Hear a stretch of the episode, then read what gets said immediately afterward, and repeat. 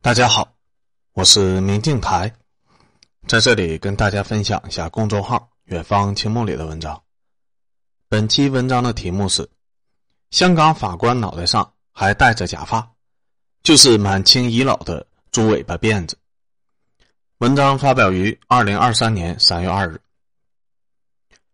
香港回归中国已达二十六年之久，但万万没有想到的是，时至今日，香港的法官在开庭的时候。脑袋上依然戴着假发。在香港二零二三年法律年度开启典礼上，发言人和前排就坐的高级法官全部都戴着典型的英式司法假发。香港立法会议员何君尧前年就要搞司法改革，宣称要推翻香港司法界的三座大山，其中一项就是希望香港的法官能够脱掉这个殖民地色彩异常浓烈的司法假发。二零二二年，何俊尧成功在例会推动了摘掉司法假发的动议，但被司法机关拒绝了。司法机关拒绝的理由是，英式司法假发代表着公正公平，不能摘。那么，我们看一看这又丑又热，戴上以后显得人很蠢的假发到底是哪儿来的？现在全球又有哪些国家的法官还戴这种假发？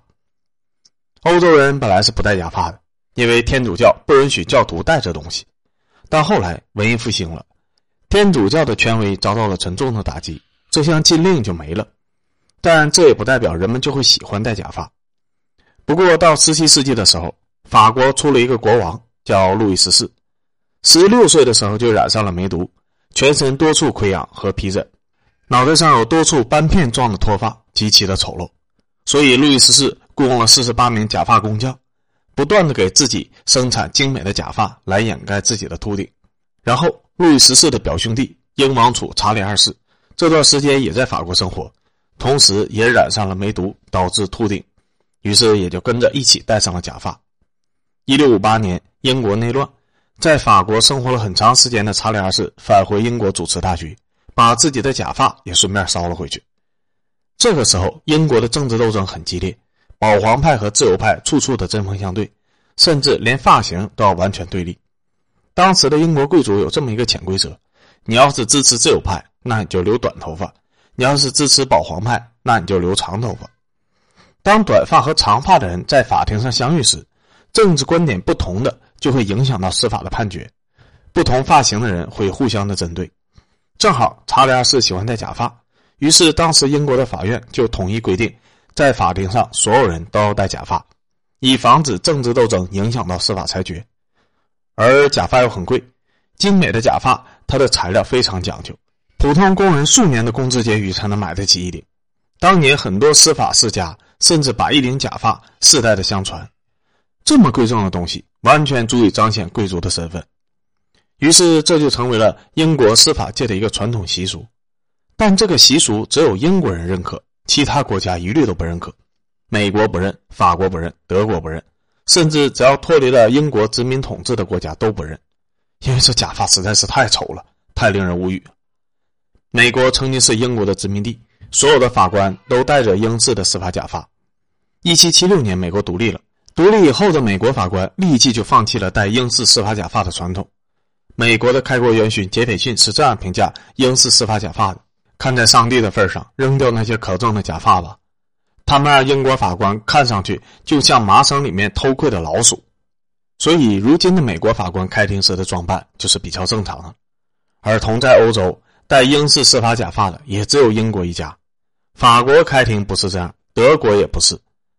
欧洲人权法庭开庭时的装扮也是比较正常的，包括国际法庭开庭时的装扮。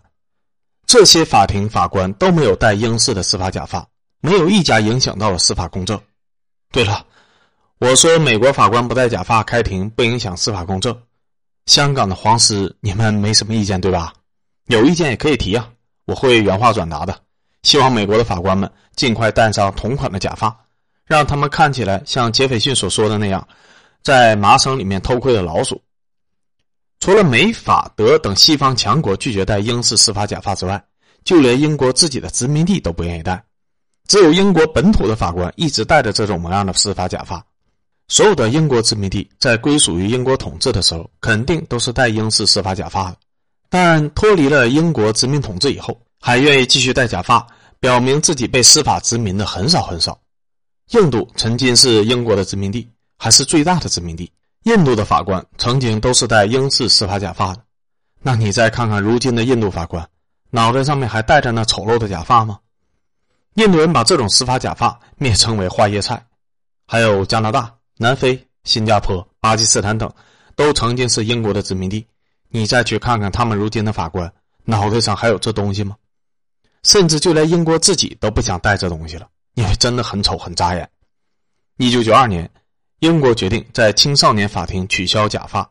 二零零三年，英国最高法院对本土的一千五百七十一名法官和五百零六名律师做了调查，超过百分之六十的人支持彻底取消假发。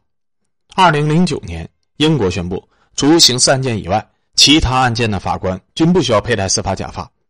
英国《泰晤士报》当年发表的文章说：“假发的退场代表着英国司法系统现代化的一个尝试。”也就是说，到目前为止，英国已经在法院的大部分场所废掉了假发，只在部分场所保留了假发。而英国主流的观点认为，取消假发才代表着英国司法系统实现了现代化。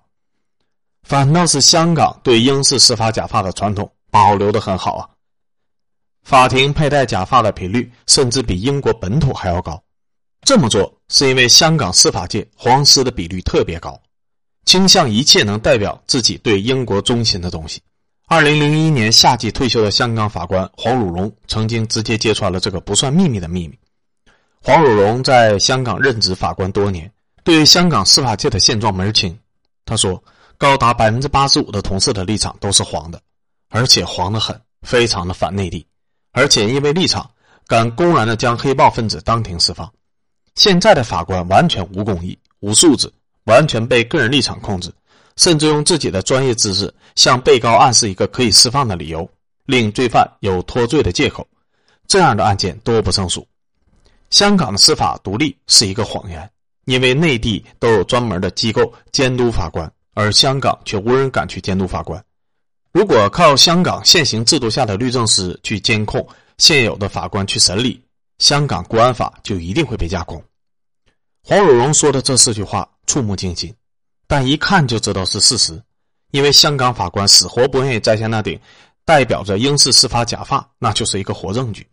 也正是因为如此，香港司法界才敢以所谓的司法独立的名义，把司法系统打造成。超越行政长官和基本法的独立王国，才敢以地方法院的身份直接否决全国人民代表大会的司法解释。印度人曾经认为，大英帝国对印度的殖民统治是有三大象征，分别是总督的羽饰、元帅的权杖、法官的假发，对应着英国在印度具备政治、军事、法律方面的权利。废除英国法官的假发，在印度人看来是拿回了自己在法律方面的权利，但是按照印度的说法，反过来想一想，那是不是代表着我们至今都没有拿回英国在香港司法统治的权利呢？在去殖民化方面，香港还不如印度做得好吗？当年清政府倒台以后，很多满清的遗老遗少不愿意剪掉辫子，有些人迫于全国革命的形势，被迫把心爱的辫子剪掉以后。居然会花费重金制作带辫子的假发藏在家里，以备在和其他遗老遗少聚会或者出席正式场合的时候穿戴，极其的可笑，极其的令人无语。但这些遗老遗少坚持保留辫子的重要原因，就是他们想用辫子来表达自己对清朝皇室的忠心。当年那些坚持留辫子的满清遗老遗少，早已经成为了历史的笑料。但如今，我们又在香港看见了活生生的现代版的遗老遗少。一群死活不愿意摘假发的英帝国的遗留法官，他们脑袋上那丑陋的司法假发，和当年满清遗老们脑袋上那丑陋的猪尾巴辫子有什么区别吗？我觉得没啥区别。香港法官不愿意摘掉英式假发，和当年满清的遗老不愿意剪青丝辫子的心态，原因几乎是一致的。所以我认为，什么时候香港的法官把脑袋上那套假洋鬼子的假发给摘了？什么时候才能说香港的司法独立了？